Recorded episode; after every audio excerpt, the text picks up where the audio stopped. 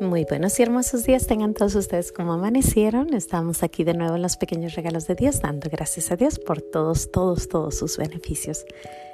Gracias y alabanzas te doy, gran Señor. Y alabo tu gran poder que con el alma en el cuerpo nos dejaste amanecer. Así te pido, Dios mío, por tu caridad de amor, nos dejes anochecer en gracia y servicio tuyo sin ofenderte. Amén. Por el velo de la Santísima Trinidad seamos todos cubiertos, ni heridos, ni muertos, ni presos, ni cautivos, ni de nuestros enemigos seamos vencidos.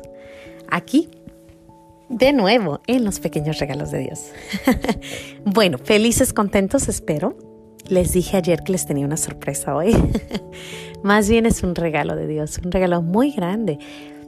Pero ¿alguna vez nuestro Señor les ha contestado alguna oración? Yo creo que sí. Yo tengo rezando por esta causa probablemente unos, me voy a atrever a decir unos 10 o más años, 10 o más. Y sin embargo nuestro Señor ayer contestó. ¿Y a qué me refiero? Cuando yo leí el libro de Sor Faustina, Sor Faustina decía bastante que todos necesitamos un consejero espiritual, que necesitamos alguien que nos guíe. Puede ser un sacerdote, puede ser una persona laica que conozcas, que sepa acerca de las cosas de Dios o que conoce más o menos el corazón del ser humano y, y entiende el amor de Dios. Puede ser cualquier persona, sin embargo, por muchos años yo recé porque fuera un sacerdote. Yo quería que fuera un sacerdote, pero no sabía dónde, ni cómo, ni cuándo iba a conocer al sacerdote que me iba a ayudar. Y recé a tres. Recé a Padre Pío, porque Padre Pío, primeramente recé a Sor Faustina, porque Sor Faustina es donde yo leí acerca de tener un consejero espiritual, de la importancia de tener un consejero espiritual. En ese mismo tiempo, Father Broom, Padre Escobita, de Hawaiian Gardens también nos decía, tienen que tener un consejero espiritual. Así que les estoy hablando de hace 10, 11 años más o menos. Después recé a Padre Pío. ¿Por qué a Padre Pío? Porque Padre Pío dijo que aquel que se que confiara en él, aquel americano que confiara en él, él sería su consejero espiritual. Y decía, mándenme sus ángeles y pregúntenme lo que sea y yo les contestaré. Entonces Padre Pío también, yo le pedía mucho. Y la tercera persona por la que yo pedí, o a la que le pedí, fue a Teresita el Niño Jesús. Y ella, ¿por qué? Porque ella siempre rezaba por los sacerdotes. Era algo que a ella le gustaba hacer, rezar por los misioneros y los sacerdotes. Así que yo le decía, Teresita, ayúdame a encontrar a, este, a esta persona que me puede ayudar al camino de, de Dios. Y ayer, ayer precisamente, el día de Sor Faustina, una de las que yo rezaba, tuve la dicha, el honor, la gracia, el no sé, no sé, tan, tanta cosa, de poder estar frente a un sacerdote muy bueno, muy lindo, muy... Ah, ¿qué les puedo decir? Estuvimos platicando, platicando, platicando acerca de, de pues de eso, de, de ser el consejero espiritual me dio muchos tips, me dio ideas, me, me, vio, me hizo ver la vida un poco distinta. Eh, te hablan muy bien, o sea, te abres totalmente, cuentas todo lo, lo, no todo, obvio, porque pues nomás es un ratito, pero tenemos otra cita y poco a poquito. Y pero ayer con lo que hablamos, pues él entendió un poco más mi alma y creo que es importante tener esa persona a la que puedes confiar y contar y decir lo que tu alma tiene, no, no nomás lo que te pasa, sino lo que hay en el alma. Y ayer tuve esa dicha. Pues les contaré que hoy estoy entre emocionada, entre... Eh, son muchos sentimientos encontrados por muchas razones. Una porque por fin nuestro Señor contesta esa, ese gran, gran rezo que yo tenía y curiosamente me contesta el día de Sor Faustina. Ayer fue la fiesta de Sor Faustina, Kowalska. Y me contestó ese día. Ese día fue la primera vez que nosotros tuvimos esa, esa conversación. Dos, porque tu alma está abierta. Hagan de cuenta que, que se abrió el sepulcro y se enseñó totalmente lo que hay adentro. Entonces Él alcanza a ver y percibir lo que hay en mí. Y es increíble, es increíble saber que hay alguien que sepa lo más profundo que hay en tu corazón.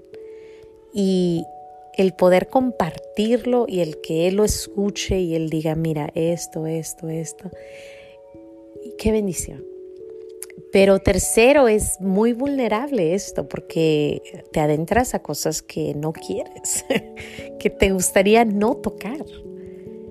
Entonces ahora es un día un poco sensible, un poco eh, mucha oración, yo creo que penitencia, yo creo que mucha agua, mucha, mucho, los tóxicos se tienen, lo tóxico se tiene que salir, se tiene que, que, que estos sentimientos encontrados, porque por una parte quieres eh, caminar hacia Dios, pero por otra parte sabes que cuando te enfrentas a ti mismo, pues es muy difícil, es muy difícil.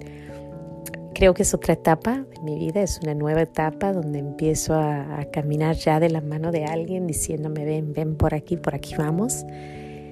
Y a la vez es una etapa probablemente donde voy a estar en subidas y bajadas. Pero sin embargo le damos gracias a Dios por permitirme tener este, esta dicha, este, este gran regalo. Es un gran regalo. El tener un consejero espiritual es yo creo que uno de los regalos más hermosos que nuestro Señor nos puede dar. Te aconsejo que si no tienes un consejero espiritual busques, busques a alguien que te pueda guiar y tener una cita constante, a lo mejor una vez a la semana, unas, una vez cada dos semanas.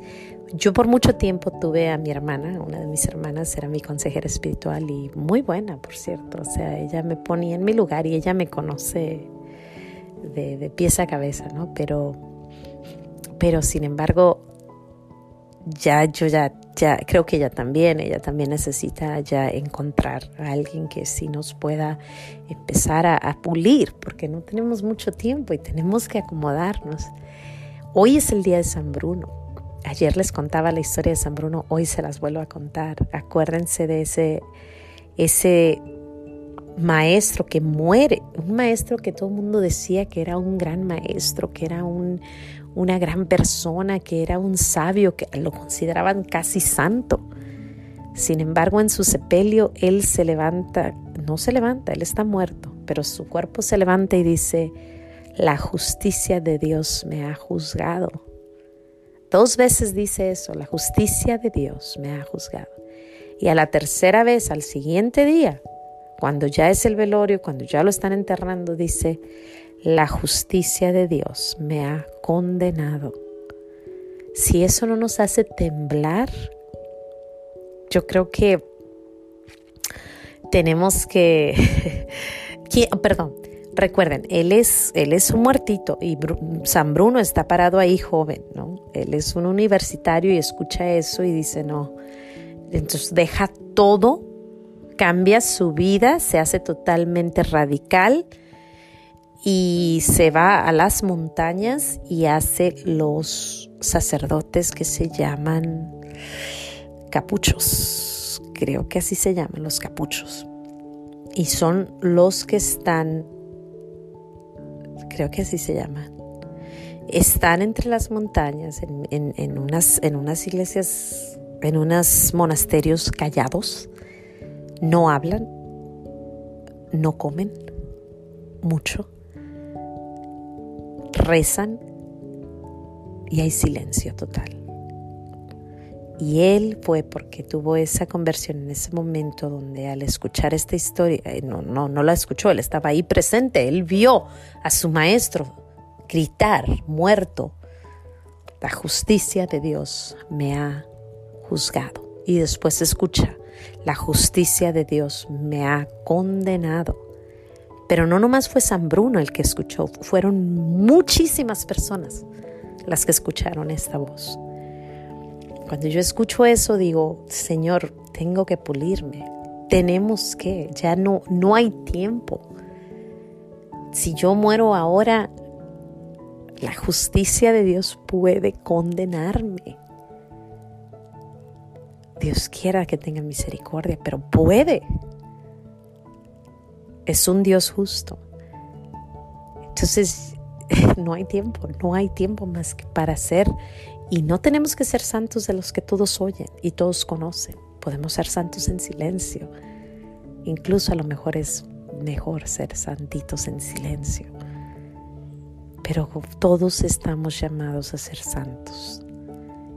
Entonces yo por eso es que ocupo a un consejero espiritual y tú y todos y tratar de usar el tiempo correcto, hacer las cosas que Dios nos llama a hacer en este momento. Hoy es el único momento que podemos ser santos. Ahorita es el único momento donde estamos llamados a ser santos.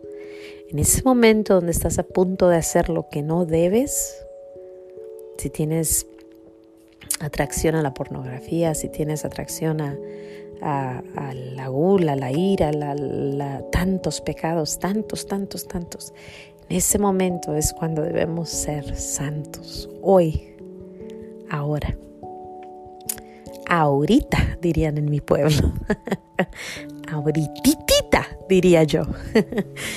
Sin más que decir, Dios me los bendiga. Yo le doy muchas gracias a Dios por permitirme tener un consejero espiritual.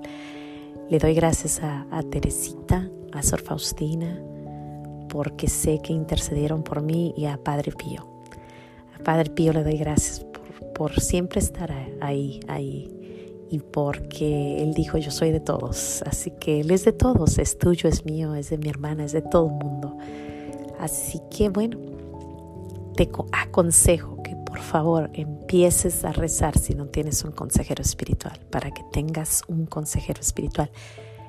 No sé qué me vaya a traer este gran regalo, pero te puedo decir que de ayer a ahora siento que nuestro Señor me está diciendo, vamos a otro caminar, vamos a caminar ya ahora sí, como que entramos ahora sí en el camino real, en el camino que dice, vamos hacia adelante.